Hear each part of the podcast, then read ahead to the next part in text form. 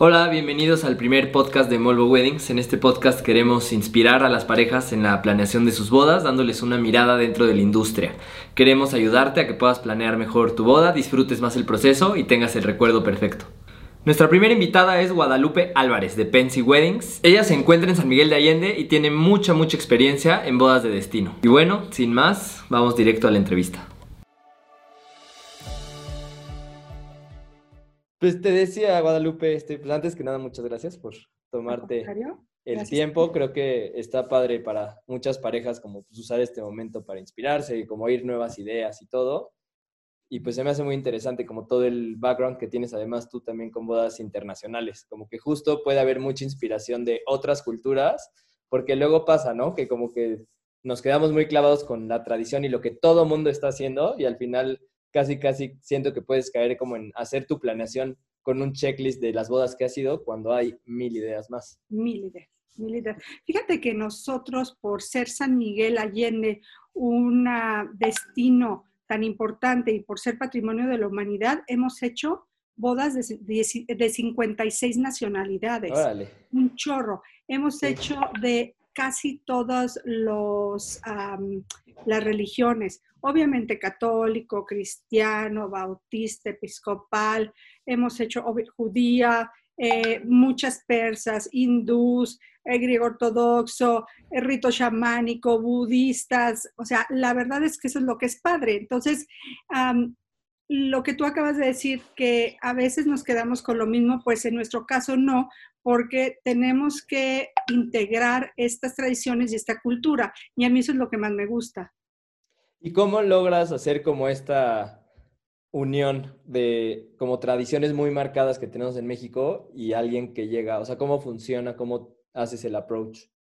Lo que pasa es que depende. Sí, es muy importante hablar con los novios para ver qué religión son. Si son católicos, pues obviamente tienes que hacer el rito católico, porque eso es lo que eh, es nuestra tradición y es lo que nos gusta. Pero, por ejemplo, si es una boda espiritual de un canadiense con una francesa, sí podemos integrar mucho tipo de ritos. Por ejemplo, o, tenemos tu oficiante, pero a ellos les gusta mucho el lazo. Entonces tienen su tradición de hablar de sus votos y todo eso, cosa que en la Iglesia Católica no se hace, pero ellos sí, pero al final les gusta mucho el lazo. Otra cosa que les gusta mucho a los extranjeros son las arras, pero eh, como las hacemos nosotros ahora es diferente. El hombre le da a la mujer, pero también la mujer le da al hombre, porque al fin del día ha cambiado, no nada más. Ahora los dos trabajan, entonces estas, eh, entregar el arra, a las arras los dos, quiere decir los dos vamos a trabajar por un fin, fin común. A mí eso me gusta mucho. Ok. Y me imagino que también buscas como un poco mexicanizarlo, ¿no? Al final que vivan la experiencia, o sea, si ya tienen su boda destino en San Miguel de Allende, ¿cómo le sueles dar como este toque mexicano? Depende, hay parejas extranjeras que quieren una boda muy internacional, entonces pues no cabe lo mexicano, pero muchas sí. Eh, si por ejemplo ellos quieren hacer una boda muy internacional el día de la boda, el día anterior que hacemos el rehearsal dinner, que es el el día donde hablan de, sus amigos, etcétera, etcétera, la hacemos muy mexicana, con obviamente todos los colores de México, las tradiciones, y puede ser como una kermés si quieren, o simplemente una cena muy elegante, pero con detalles mexicanos. Ok. Ah, súper bien. Oye, también me llama mucho la atención, digo, como te estaba platicando antes de que empezamos ya tal cual la entrevista, yo estudié diseño industrial y vi que tú también has estado como en varias cosas de diseño, de moda. O sea, ¿cómo, cómo haces esta transición como de tener tu propia marca a empezar a organizar bodas? Pues mm, yo estudié comunicaciones hace muchos años eh, y al principio trabajé en publicidad, en agencias de publicidad y luego en promociones y después decidí que quería regresar a San Miguel Allende, donde es mi pueblo y donde la verdad, eh, pues me encanta porque es bellísimo, entonces me inspiro. Y empecé con una tienda. En esta tienda de decoración empecé también a fabricar cosas eh, eh, como lámparas y espejos y cosas así. Y entonces en, de esta manera me integré un poco al diseño, pero para la casa. Después de eso decidí que además quería ser más local porque yo viajaba mucho ya para entonces tenía hijos adolescentes y tenía que estar aquí en San Miguel. Decidí hacer algo local y fue como empecé con las, con las bodas. Entonces, como tengo esta, tenía y tengo esta relación con fabricantes y con artesanos, pues he tomado todo eso para que todas las bodas de Pensi tengan ese toque diferente. Nosotros fabricamos nuestras mesas, fabricamos nuestros caminos de mesa, o sea, sí hacemos que sean muy diferentes. Y ahora, ya que tengo un gran equipo, estoy lanzando una marca de ropa que se llama María Brunel, que es eh, hecha por artesanos mexicanos, pero con telas eh, eh, importadas, como linos y así. Entonces, ahorita está un poco parada por lo que está pasando ahorita, pero espero en unos años que vuelva a integrarse. Y todo esto de los artesanos, pues yo sí lo integro mucho a las bodas. Por ejemplo, de repente les hacemos los vestidos para las damas. Entonces son no extremadamente mexicanos, pero sí con, con algunos toques mexicanos. Está increíble eso, la verdad. Sí.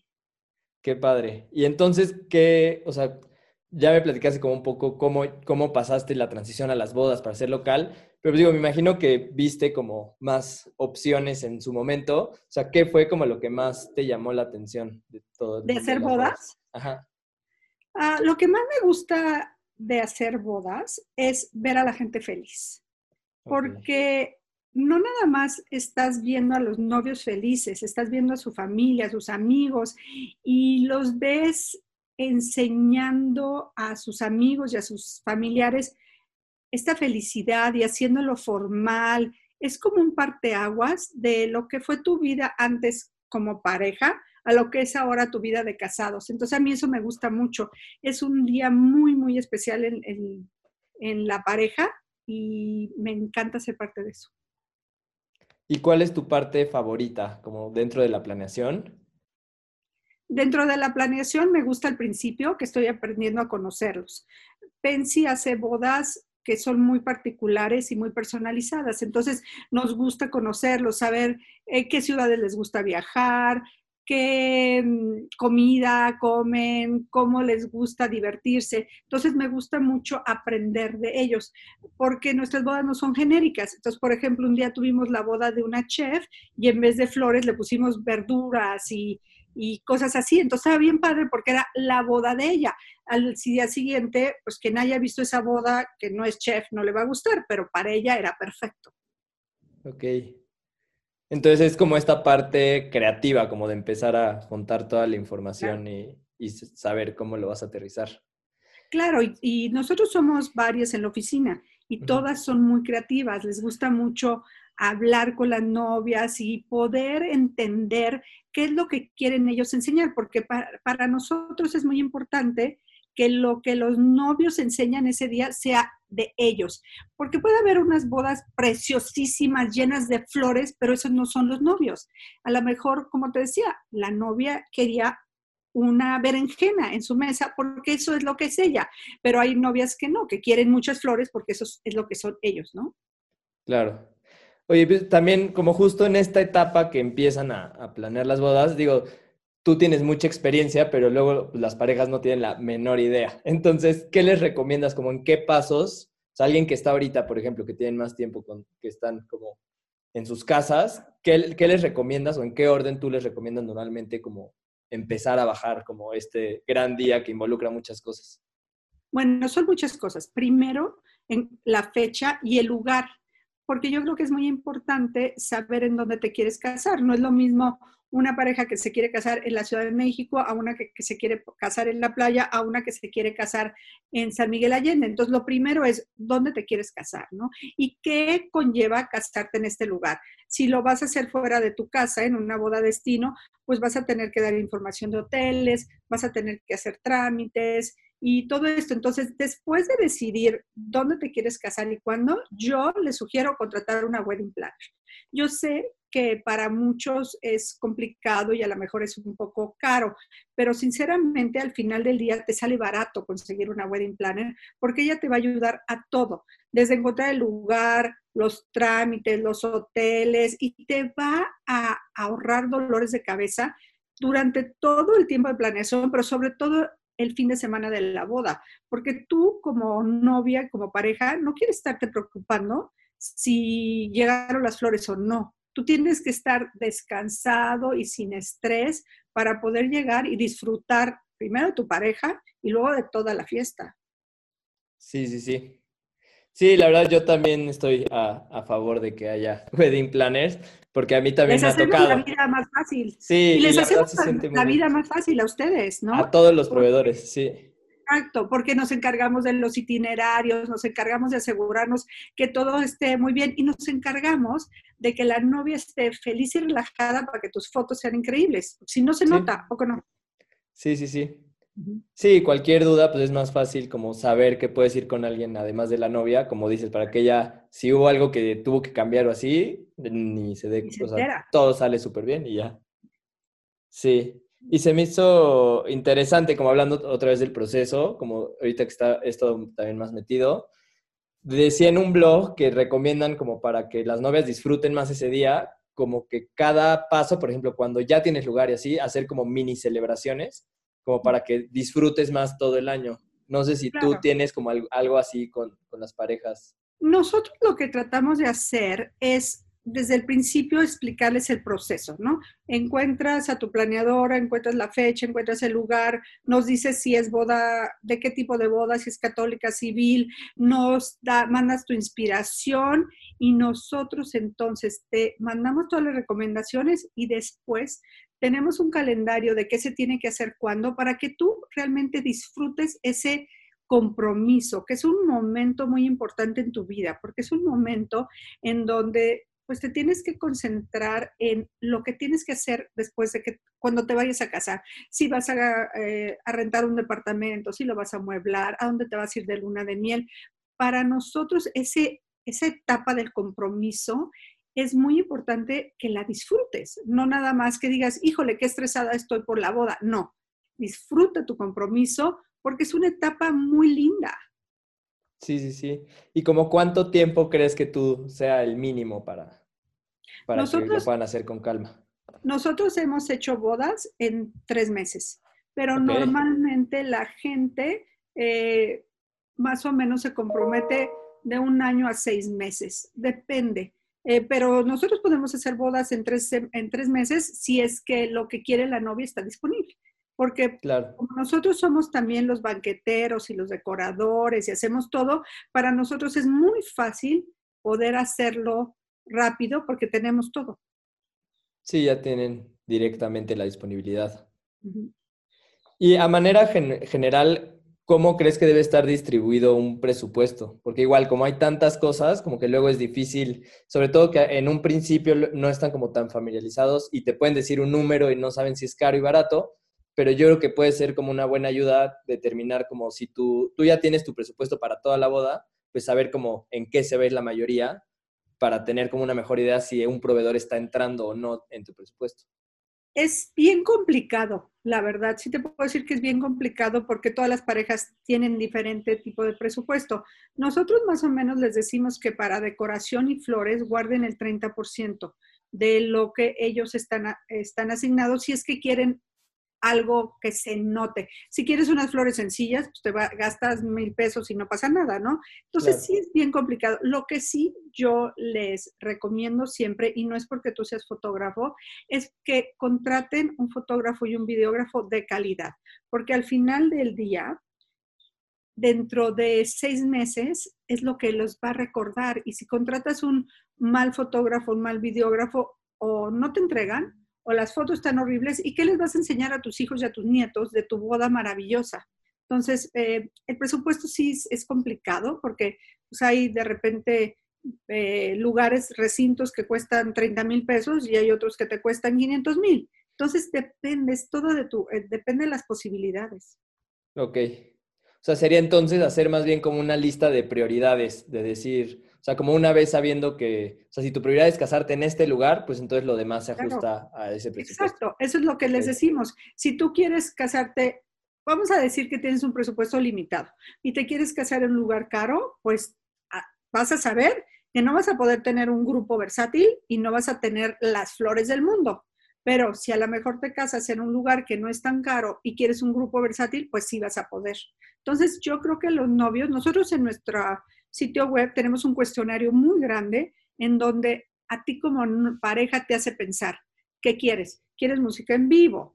¿Quieres eh, un grupo versátil o quieres un DJ? Porque pues los tres tienen diferente costo y obviamente el DJ va a ser más barato, ¿no? Que un grupo enorme versátil. Y también depende de dónde estamos hablando, porque si estás hablando de, un lugar eh, que es más barato, pues te va a costar todo más barato a un lugar como San Miguel que es más caro, ¿no? Ok, súper bien. Y hablando como en todo este tema de, proveedores y, así, ¿qué, ¿qué crees que tienen que buscar en un proveedor como para saber que es confiable, que es bueno? Te digo, como reforzando un poco esta onda de que pues a lo mejor no, no puedes saber bien cuánto cuesta, ¿cómo puedes saber como si uno, aunque tiene un precio competitivo, te va a dar como muy bien? ¿Qué, qué claves hay ahí? Pues eh, todo depende. Si, si tú vas a contratar una planeadora de bodas, confía en ella confía en él, porque ellos ya han trabajado mucho con diferentes proveedores y muchas veces les recomendamos, o por lo menos en Pensi recomendamos los proveedores que son buenos, que tienen una relación precio-calidad, porque a lo mejor sí te voy a recomendar uno carísimo, pero la calidad va a ser carísima y lo puedes pagar. Pero, pero depende de tu presupuesto, a lo mejor te recomiendo, recomiendo uno más bajo, pero con buena calidad. Entonces, una, confía en tu planeador o planeadora de bodas, porque ellos te van a dar lo mejor. Dos, eh, pregunta amigos, si tú decidiste que no quieres este, tener planeadora de boda o que no le confías, y espero que no, porque si no, ¿para qué tienes una planeadora? Este, pregunta amigos, checa referencias, es súper importante. No nada más digas, ay, es que me dijeron que tiene muy bonito video. No, checa referencias. Ahorita ya todo eh, se puede conseguir en línea y decir, oigan, este, este grupo, yo trabajé con él, eh, sí me, quiero trabajar con él, si me conviene o no. La verdad es que hay unos em, gente que se vende maravilloso, pero a la mera hora no te entrega. Y creo que como es un día en tu vida, tienes que usar a lo mejor que tus posibilidades pueda. Sí, sí, sí. No, y además ahorita, como dices, hay ya muchas herramientas. A mí me ha tocado mucho, ah, no sé si conoces un grupo que se llama Lady Multitask, que están en Facebook, que es de puras mujeres. Y a mí me han recomendado varias veces por ahí. Entonces, justo, o sea, aún si tu grupo de amigas es chico y quieres más referencias, o sea, hay como otras opciones como este grupo. Sí, y sobre todo confiarle a tu planeadora de bodas o planeador. Por eso lo contrataste, porque te va a dar lo mejor. Luego, como otra parte que se me hace como interesante o podría estar padre, es como que hay como ciertos mitos, como tradiciones alrededor de, de las bodas. Entonces quería ver como tú, ¿qué opinas? Este, por ejemplo, esta onda, o sea, como que algo que yo he visto que cambia mucho, sobre todo a la hora de hacer las fotos es el no verse antes de la misa, ¿no? Que antes era como súper importante porque era de mala suerte y así, y ahora se hace mucho como para poder hacer este first look y como que ya cambió esa tradición. Entonces, como... Yo, yo no soy muy tradicional y la verdad a mí me encanta el first look. ¿Por qué me encanta? Una, porque es un momento entre ellos dos. Es realmente el momento en donde van a estar solos, porque después de eso siempre están acompañados, siempre están con gente y a veces ni siquiera están juntos. A mí el first look me encanta porque realmente se ve las emociones entre ellos y obviamente tú como fotógrafo lo puedes ver. Pero otra cosa que me encanta el first look es que los chavos siempre lloran. ¿A poco no? Sí. La chava se aguanta por el maquillaje, pero los chavos siempre lloran, entonces las fotos son divinas y creo que es un momento en donde la novia puede apreciar este gran amor que tienen por ti. A mí eso me encanta. Y la verdad te digo, yo no soy muy de muy de tradiciones y sobre todo como trabajamos con tantos países, pues una tradición en un lado es otra. Lo que sí sé que, por ejemplo, en México las mariposas algunos dicen que son de mala suerte eh, y otros no. Entonces, depende. Yo no, nosotros no usamos muchas mariposas por eso, porque la gente dice que son de mala suerte. A mí me gusta, pero no sé. No sabía. Y el ramo y la liga, también como que veo que esa es una tradición que tiende a, desaparecer. Sobre todo la liga, sí, ya en muchas bodas me toca que el novio ya no. Una tradición, por ejemplo, que a mí me gusta mucho, que la usamos también en las bodas extranjeras cuando son católicas, es el ramo la Virgen. Los extranjeros no lo usan, pero a la hora que oyen de esta tradición mexicana, sí, les gusta mucho. Y tienes toda la razón, la liga cada vez se usa menos. Eh, el ramo sí, y en algunas eh, bodas donde ya las, los novios no son muy jóvenes, ya ni siquiera se usa el ramo. ¿Y te ha tocado alguna como de estas tradiciones como chiquitas, comentar el ramo, como decías el lazo, pero que sea como de otra cultura que, que te haya tocado que esté padre? Pues te voy a contar una que no es tan padre, pero es muy divertida. a ver. En, ah, tuvimos una boda donde la novia era coreana y en Corea se usa que la suegra le pegue con un palo en las plantas de pie al novio. Okay. La verdad yo estaba muy angustiada porque sí le pegaba muy duro, pero bueno, esa es tradición. ¿Qué otras tradiciones me gustan mucho? Por ejemplo, en la persa, en el sofre que se dan miel, porque esto significa que aunque vas a tener momentos muy duros en la vida, siempre ahí voy a estar yo como esposa y, o tú como esposo dándome un poquito de miel, como ayudando a que las cosas pasen mejor. Esa me gusta mucho. Está muy padre. Y pues bueno, creo que también me gustaría, por no dejar a un lado, hablar un poquito de ahorita, como del coronavirus. Como decíamos un poco antes, o sea, como no queremos saturar, pero digo, al final pues es algo que se está viviendo, que a algunas les tocó reagendar, algunas están empezando a planear y no pueden ver lugares, etcétera. Este, como qué recomendaciones generales tienes para las parejas? Lo primero que yo les recomiendo es que lo tomen con calma. Nadie sabemos qué va a pasar. Nadie sabemos mañana cómo vamos a estar. Entonces, tómalo con calma, investiga y métete a ver mucho Instagram o muchos sitios web de planeadoras de bodas, de fotógrafos, para que te inspires. Pero sobre todo, ahorita mi recomendación es, tómalo con calma. Si tú ya tenías una fecha para 2021, adelante contrata a tu planeadora y no te angusties por lo que está pasando, porque yo considero que dentro de unos meses, un año, vamos a estar igual de felices que estábamos hace cuatro meses. A lo mejor con algunos cambios, obviamente, de seguridad y de sanitización, esa palabra me cuesta trabajo, pero de ahí en más, yo creo que vamos a tener que seguir celebrando las maravillas que tenemos en el mundo y la maravilla que es casarse. Entonces, si tú ya habías decidido que te casas en 2021, adelante. Yo te recomiendo además que ya lo hagas, porque muchas novias que se casaban en 2020 se están moviendo para 2021. Entonces, va a haber muchas fechas ocupadas. Ok. Pues sí, es un buen consejo, como tomarlo con calma y pues empezar cuanto antes con lo que tienes en tus manos. Muy bien. Y tocaste ahí como un punto de, inspiración, o sea, que pueden usar este momento para pues, entrar a Pinterest o así. ¿Tú de dónde tomas inspiración o hay alguna página que recomiendes? O... Yo me inspiro mucho de viajar. Ahorita no estoy viajando, pero de tengo en mi Instagram, tengo cuentas de todos lados. Sí sigo muchos fotógrafos, sí sigo bodas, pero me inspiro más de ciudades, del campo, de los elefantes, de la naturaleza, de decoradores, porque al fin del día es tu personalidad la que debe salir el día de la boda. No tanto si ahorita está de moda el color azul cobalto más bien, si a ti te gusta, no sé, las casas que parecen más industriales, pues tu boda tiene que tener ese look, ¿no? Entonces, sí, yo me inspiro de, de todo lo que haya de viajes. Por ejemplo, me iba a Uzbekistán ahora en mayo y una de las cosas que tenía más ganas es de ver estas mezquitas llenas de, de mosaicos. Entonces, pues, ¿qué estoy haciendo ahorita? Estoy siguiendo a Turismo Uzbekistán y estoy siguiendo a todo eso para poder seguir alimentándome de este aprendizaje que yo necesito todos los días. Y por último, si pudieras escribir una frase para que vieran todas las novias, ¿cuál sería? Disfruta cada momento y tómalo con calma. Y la razón por la que le digo, le digo es porque a veces el día de la boda los parejas andan tan aceleradas y tan felices que se les olvida tomar un respiro, ver a toda la gente que hizo este gran esfuerzo por venir a tu boda y disfrutar todo este amor que la gente te está dando. Creo que es un muy, muy buen consejo.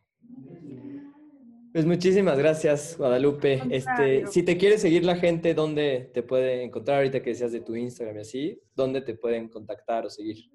Nosotros somos Pensy Bodas o Pensy Weddings. Nuestro sitio web es, es Pensy Weddings y tenemos Facebook, también Pensy Weddings y nuestro Instagram es Pensy Weddings. Así que, puro Pensy, que quiere decir amor o deseo en su agili.